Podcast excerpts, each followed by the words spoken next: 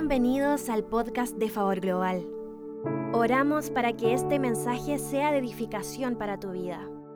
Para mayor información de este podcast y otros recursos, visita www.favorglobal.org. Bien, sean todos muy bienvenidos a este nuevo devocional día jueves. Estamos en vivo y en directo y estamos comenzando una nueva serie que la hemos llamado Cualidades de un avivador. Vamos a ver durante cinco semanas estas cinco cualidades que Dios eh, nos ha estado hablando y que queremos compartírselas porque si hay algo que ha impactado nuestras vidas ha sido el poder profundizar. Durante todo un año profundizamos en todo lo que habían sido los grandes avivamientos que habían ocurrido desde la iglesia primitiva, la iglesia en hechos, hasta ahora, todo lo que ha sucedido, investigando las cualidades, qué es lo que sucedió en cada avivamiento, qué fue lo que detonó, cómo eran las personas, qué cosas gatillaron todo esto, pero también cuáles fueron apagando y enfriando todo este amor y todo este fuego, qué es lo que sucedió en los corazones también de aquellos eh, hombres y héroes de fe que algunos eh, mantuvieron durante años, otros eh, terminaron en desgracia.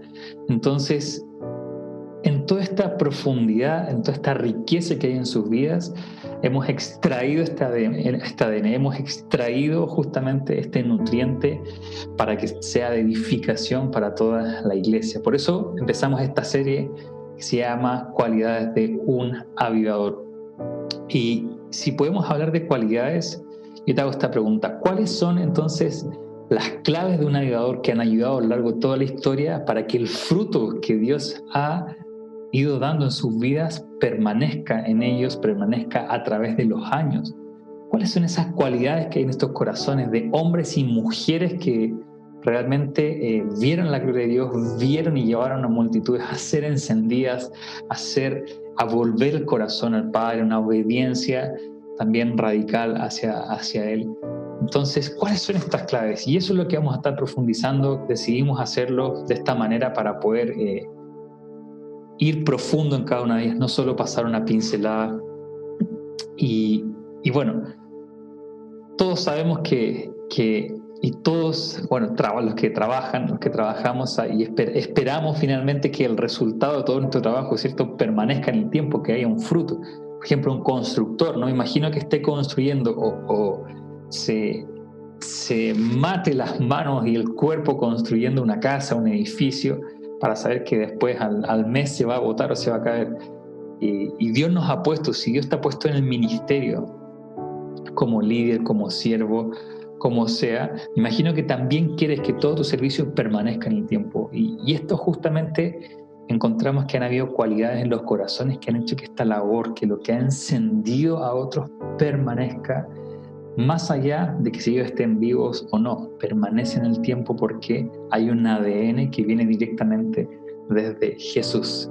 Entonces, si vemos esto, vemos una cualidad de avivadores, quizás sería bueno comenzar definiendo qué es un avivador. Y tenemos que ponernos de acuerdo en qué es un avivador, cuál es su significado, porque vamos a estar viendo estas cinco semanas justamente esta esencia. Y un avivador es nada más y nada menos que alguien que de la muerte ha sido vivificado por Jesús, ha sido vivificado por Dios. Alguien que su estado era de muerte, era de, de sin vida y vino esa vida hacia él y comenzó a ser encendido. Esto por definición se entiende por avivador alguien que aviva, que reanima, ¿cierto? Que, que acelera, que trae vida, que exhorta. Pero esto solamente es por la manifestación de Jesús, la manifestación de su obra, de su espíritu en una persona que eh, ha vuelto a la vida. Y para que haya un avivador tiene que haber vida, tiene que haber algo que se esté esté fluyendo y esté siendo eh, derramado hacia otros que produzca un cambio, produzca una transformación. Y eso es Dios, eso es vida. Él es quien trae vida. Por eso para ser avivados primero necesitamos aquel que da la vida. Y eso es su presencia, es simplemente Él. Entonces, en otras palabras, eh, un avivador vive frente al trono, un avivador vive frente, vive en su presencia cada día, en todo lugar, sin importar dónde esté. Estamos sentados, dice la palabra, en lugares celestiales junto con Cristo y en ese lugar somos encendidos por su gloria, somos encendidos por el fuego que hay delante del trono. Como nos dicen las escrituras, ese fuego que sale del altar nos impregna, nos enciende. Y obviamente hay una presencia en ese lugar, que es su presencia, la presencia del Rey, que impacta y que realmente anima a nuestro ser eh, hacia su persona. Entonces, un avivamiento, un avivador, eh, no comienza con hacer algo, no comienza con una serie de actividades, una serie de disciplinas, sino que comienza con encontrarse con alguien. Un avivamiento siempre va a comenzar encontrándonos con alguien y ese es Jesús, esa es su presencia, su amor, su persona. Y hay en el fondo estas cinco cualidades y cinco características que vemos que han producido en los corazones de aquellos que dejan encontrarse por Jesús, por su amor, que se transforman en un espejo y comienzan a reflejar su gloria, comienzan a ser transformados desde adentro hacia afuera. Y de estas cinco características, la primera que vamos a ver el día de hoy es todo avivador permanece fiel todo avivador permanece fiel. Ese es el título, lo que hoy vamos a estar viendo. Y acá les voy a ir contando más detalles qué es lo que es eh, el permanecer fiel, pero antes quiero que nos podamos ir a la lectura. Y como va a aparecer ahora en pantalla, pronto va a aparecer en pantalla, Mateo 24, versículo 45 y 46. Se los voy a leer. Mateo 24, versículo 45 y 46. Este es Jesús hablando, un contexto. Jesús está hablando de los discípulos, de las señales antes del fin, de todo lo que tiene que suceder, las cosas que tienen que pasar. Eso es lo que está pasando. Y Jesús dice, 44, 45 46, perdón. ¿Quién es pues el siervo fiel y prudente? Escucha esto. ¿Quién es el siervo fiel y prudente al cual puso su Señor sobre su casa para que les dé el alimento a tiempo. Otras versiones dicen, ¿quién es ese siervo fiel al cual Dios pone como a cabeza, en adelante o a cargo de muchas otras vidas para que las alimente? ¿Quién es ese siervo fiel? Versículo 46 dice, bienaventurado aquel, aquel siervo al cual cuando su Señor venga le halle haciendo así. ¿Haciendo qué? ¿O siendo qué cosa? De otra manera, siendo fiel siendo fiel. Vamos a ir a otro versículo. Apocalipsis 2, 10. Apocalipsis 2, 10. Otro pasaje que Jesús está hablando. Apocalipsis 2, 10 dice así. No temas en nada. Escucha esto. No temas en nada lo que vas a padecer He aquí el diablo echará a algunos de vosotros en la cárcel para que seáis probados y tendréis tribulación por diez días. Sé fiel hasta la muerte y yo te daré la corona de vida. O sea, Jesús está animando a la iglesia a ser fiel, a permanecer fiel hasta la muerte. Y dice, te voy una corona, te voy a recompensar con una corona de vida. Esto es tremendo. Hay, hay algo que Jesús está queriendo decirle a la iglesia que persevere, que se mantenga fiel. Incluso pone esta recompensa. Y otras palabras de Jesús están en Lucas 16, versículo 10. Lucas 16, versículo 10. Dice así. El que es fiel en lo muy poco, escucha esto, el que es fiel en lo muy poco, también en lo más es fiel. Otra versión dicen, en lo mucho es fiel. Y el que es en lo muy poco injusto o infiel, también en lo más es injusto, o en lo mucho es injusto. Estas son palabras de Jesús. Algo él está diciendo sobre la fidelidad. Y, y claramente el permanecer fieles es una decisión, no es algo que que venga porque si nuestras vidas o por un encuentro con Él, eh, listo, nuestra vida va a permanecer fiel para siempre. No, es una decisión del corazón, es algo de mantenernos en un lugar, mantenernos en, mantenernos en una persona, dice Jesús. Y decidimos mantenernos con Él y es que podemos permanecer fieles y atravesar toda prueba. Y toda prueba podemos permanecer fieles, como decía Apocalipsis, en tiempos de... Eh, abundancia o también en tiempos de persecución, en tiempos de escasez, en tiempos de valle, ¿cierto? En tiempos de cárcel o en tiempos de monte. Pues, podemos ser en tiempos de prueba y persecuciones, nos mantenemos fieles o también en tiempos de celebración, en tiempos de victoria. Permanece fiel. Esto es lo que hoy te quiero decir. Permanece fiel. Ahora tal vez te estés preguntando, ¿qué es ser fiel? ¿Qué significa esto de ser fiel? Y es la capacidad de retener y reproducir lo entregado. Eso es eh, fidelidad, eso es ser fiel, es mantenerse lo más intacto al original posible y mantenerlo. De hecho, si, si tal vez has escuchado este concepto de, de equipo de música de alta fidelidad, reproductor de música de alta fidelidad o audífonos de alta fidelidad. ¿Qué quiere decir esto? Es que justamente el sonido lo está reproduciendo igual o prácticamente casi igual a la manera en que fue creado, en la manera en que fue originado. Se mantiene, lo mantiene, lo reproduce de esa manera. Y lo reproduce de lo más intacto, lo más fiel posible. Entonces, lo primero que te quiero decir en esto, en permanecer fieles, eh, vamos a ver dos, dos subpuntos hoy día. El primero de ellos es permanecer fieles a lo que Dios te habló. Permanece fiel a su voz. Porque, como les decía, el contexto en que Jesús está hablando de fidelidad siempre está girando en torno a su regreso. Y, esto representa el retener, el mantener y el mantenernos encendidos aun cuando sus promesas, ¿cierto? No la vea cumplida en mi vida, aun cuando parezca que su promesa está eh, retrasándose. Permanecernos, permanecer fieles, permanecer encendidos a sus palabras. Esto es verdad lo que Él dijo va a hacer.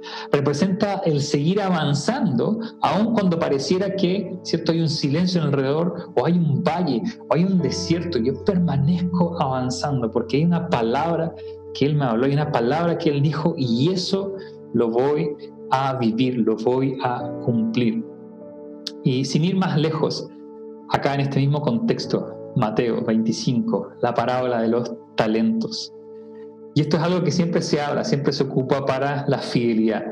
Y, y claro, Jesús, este siervo, este perdón, este señor, ¿qué es lo que hace? Le entrega ciertas responsabilidades y les da una palabra, les da un rol, les da eh, una encomienda a cada uno de ellos,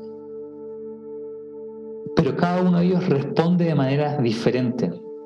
Dice que a uno le dio un talento, a otro le dio dos, tres, le dio más y después le fue multiplicado. Y el que, el que tuvo uno, un talento, el que recibió uno, ¿qué es lo que hizo? Lo enterró, lo guardó, tuvo temor, eh, pensó mal de su Señor. Y los otros hicieron lo que su Señor les había dado y lo multiplicaron, lo hicieron crecer. Y, y en todo este contexto de, de parábola de los talentos, ¿qué es lo que nos dice? Y nos muestra que los siervos fieles no dieron excusa, no le pusieron al Señor, hey, lo que me estás pidiendo es difícil, lo que me estás, eh, lo que lo que me estás llevando a hacer es realmente imposible humanamente, sino que ellos llegaron y lo hicieron, no dudaron de quién era Él. Les entregó algo, ellos lo mantuvieron y lo multiplicaron.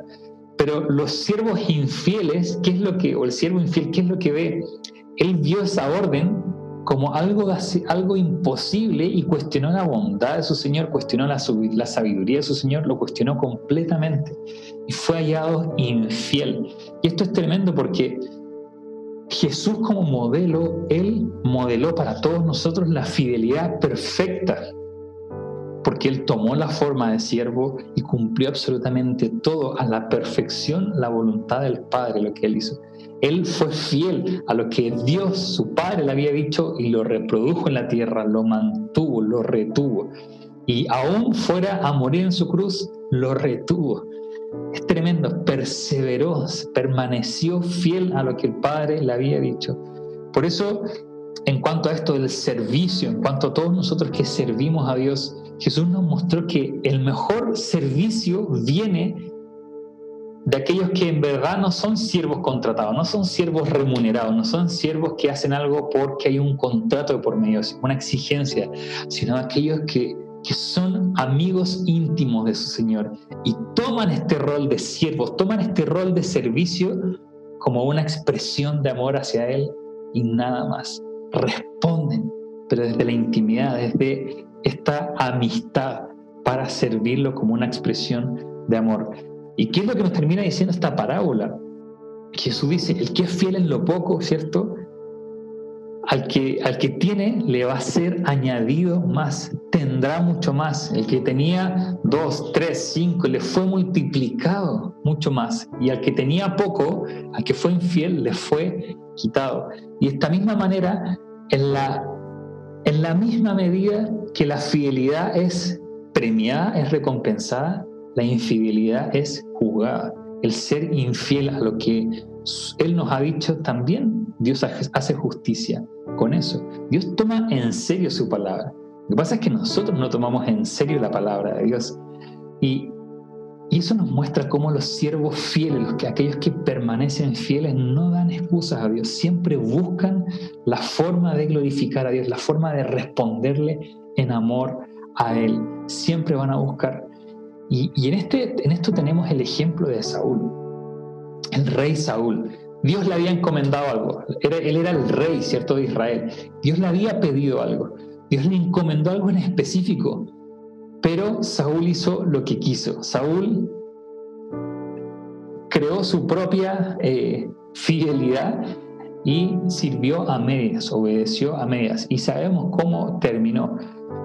Ahora es curioso que a los ojos de los demás lo que Saúl hizo parecía bueno, parecía noble, pero no fue fiel a lo que Dios le había dicho, no permaneció fiel a su voz, no permaneció fiel a su palabra.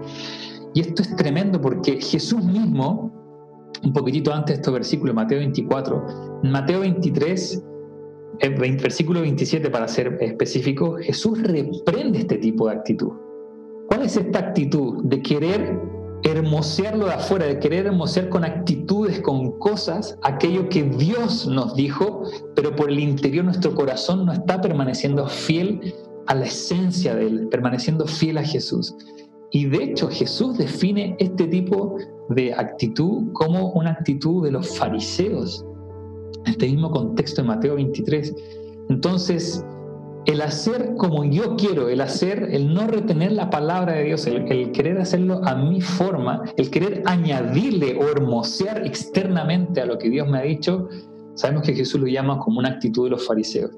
Llevado al plano personal, si Dios te dijo en tu vida, haz esto, permanece en esto, o este es un tiempo donde vamos a permanecer, eh, vas a permanecer en mi amor, permanece en su amor, permanece fiel hasta el final de esa temporada, permanece fiel hasta el final de tu vida con esa palabra, con ese llamado, el propósito que Dios sopló sobre ti.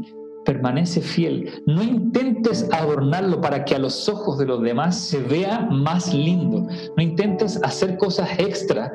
Sabemos cómo fue el contexto de Saúl. Él quiso hacer cosas que parecían agradables para Dios, pero Dios lo eh, condenó completamente. ¿Por qué?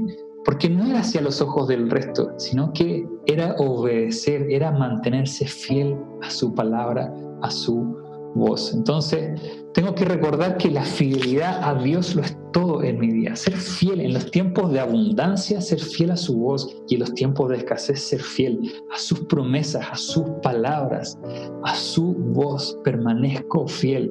Y aunque eh, no entienda todo, permanezco fiel. Aunque no me haga sentido en este momento, aunque no lo vea todo, permanezco fiel hasta el final. Porque ¿saben qué es lo que Jesús dice en esta parábola de los talentos? No es buen siervo y predicador de multitudes, o buen siervo y profeta, o buen siervo y maestro, o buen siervo y apóstol, o no es buen siervo el más creativo, el más innovador en las revelaciones, o no es buen siervo y influyente e inspirador, sino que solo es buen siervo y fiel. Permaneciste fiel, amigos, permaneciste fiel a lo que yo te di, lo retuviste, retuviste esa palabra con todo tu corazón. Entonces permanece fiel a lo que Él te dijo.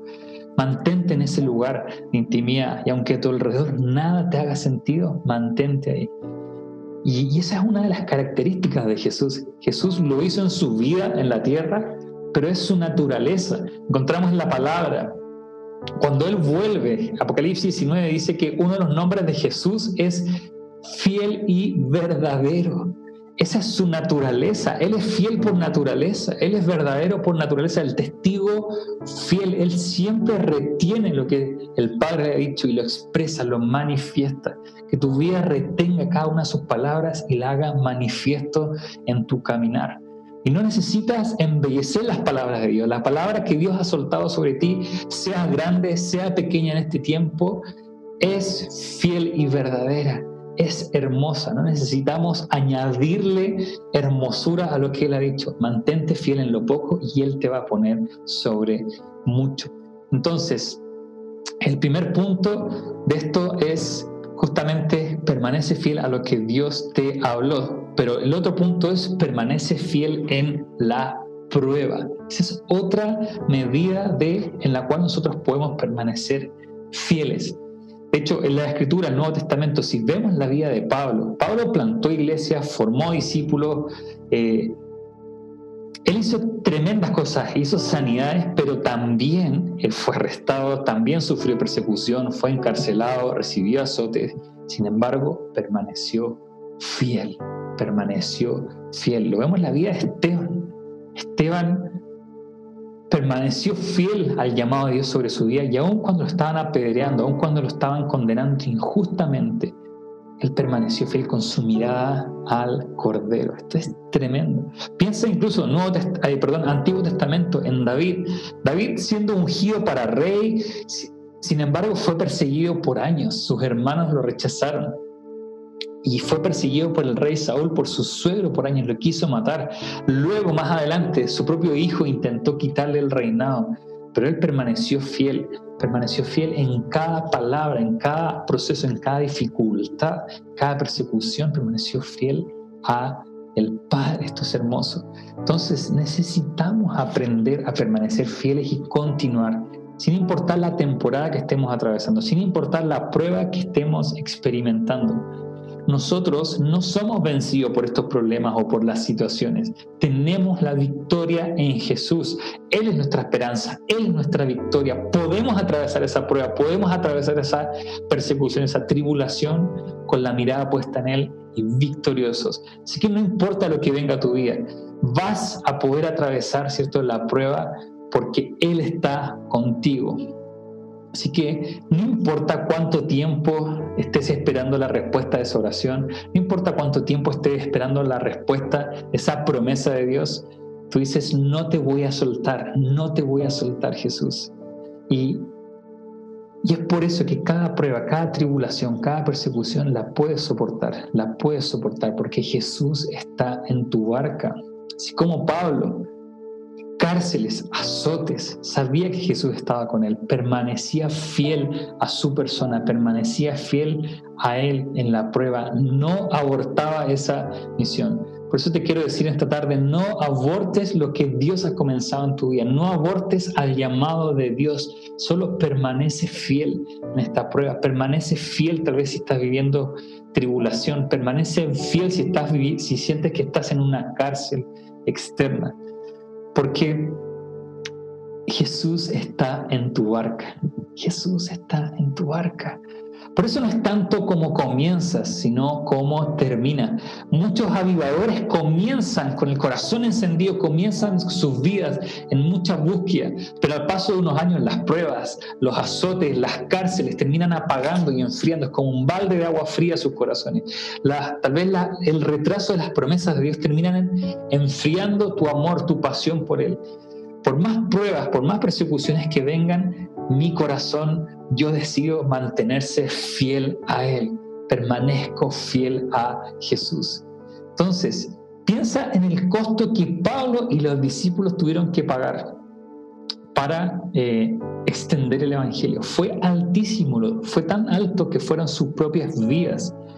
Por eso Jesús no dijo, eh, siempre va a ser fácil. De hecho, lo que leíamos, Él ya nos dijo que este tipo de cosas iban a pasar, van a pasar persecuciones, van a pasar pruebas, pero nuestra recompensa es Jesús mismo. Sabemos que atravesemos esta prueba o incluso recibamos a cárcel, recibamos azotes, o terminen quitando nuestra vida, nuestra recompensa máxima es Jesús. Si te hago esta pregunta, en la prueba, en la persecución, en el momento difícil, eh, ¿te estás manteniendo fiel? ¿Y por qué te estás manteniendo fiel? ¿Porque quieres alcanzar algo? ¿Quieres alcanzar algún premio? ¿O porque tu recompensa es Jesús? Que de hecho, ¿qué mayor recompensa podemos tener aparte de Él mismo hacia nosotros?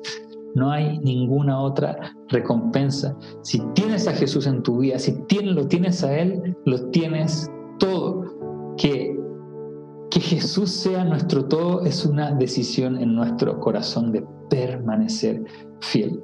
Por eso permanece fiel al llamado de Dios, no renuncia a Él. Mantente en el camino, atravesando las aguas, atravesando el fuego, Él está contigo. Y eso fue lo que les pasó a muchos avivadores.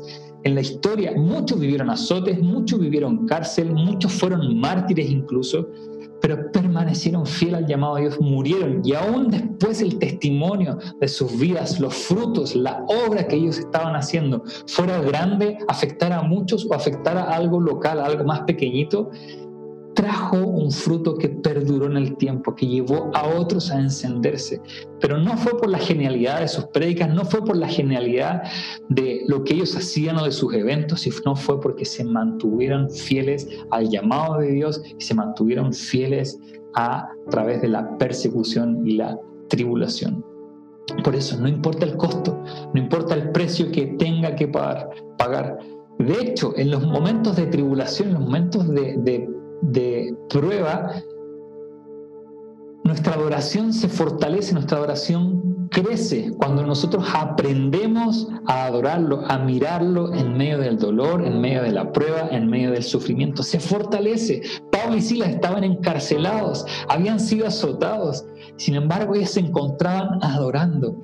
¿Y qué, qué sucede? La adoración trajo no una libertad tal vez de ese dolor que experimentaban o de, esa falta de perdón o ese enojo contra aquellos que los trataron mal. No solo fueron liberados internamente, sino que también externamente. Se abrieron las puertas de la cárcel. Y no solo eso, sino que el jefe de guardia que estaba en ese lugar termina conociendo y recibiendo a Jesús, es bautizado. Entonces, seguramente tu vida te van a tocar pruebas. Yo no puedo decirte si sí o si no. Seguramente te van a tocar pruebas. Tal vez enfrentes pruebas. Tal vez estás enfrentando pruebas. Tal vez están levantando personas que te persigan. Tal vez están levantando personas que te hagan el camino difícil, que estén hablando mal de ti. Solo han experimentado todos los grandes avivamientos. Pero déjame decirte algo. No hemos sido llamados a victimizarnos, sino a gozarnos en la tribulación.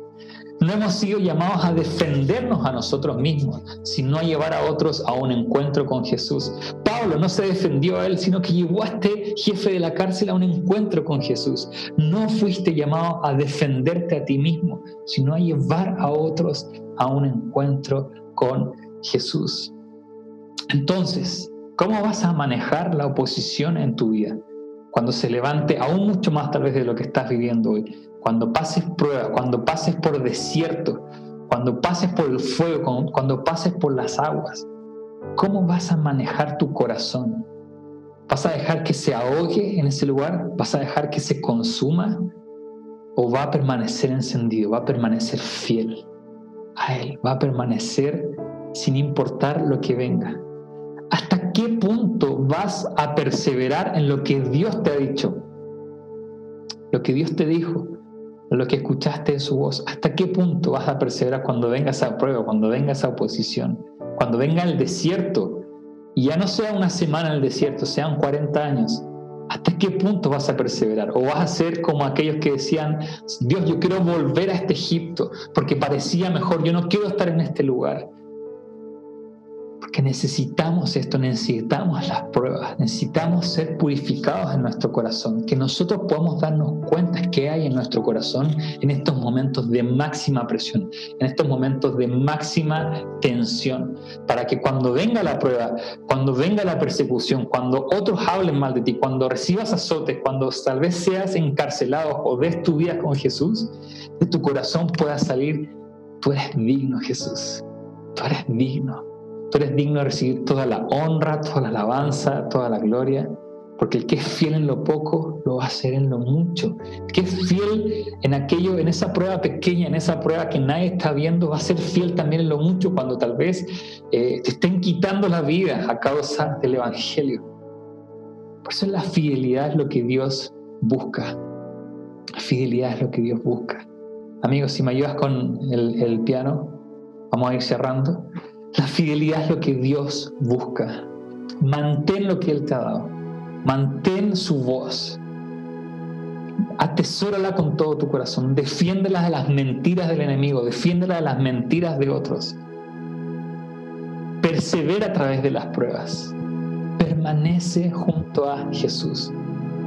Porque el secreto de dar fruto, Juan 15 lo dice, el secreto es permanecer con una persona no permanecer haciendo algo, permanecer en Jesús, permanecer con Él. Es que cuando el fruto es perdurable, permanece, el fruto es multiplicado y eso trae gloria a Dios, trae gloria a Dios en la prueba, trae gloria a Dios en el desierto, a través de la persecución, de la acusación, del comentario, de la cárcel.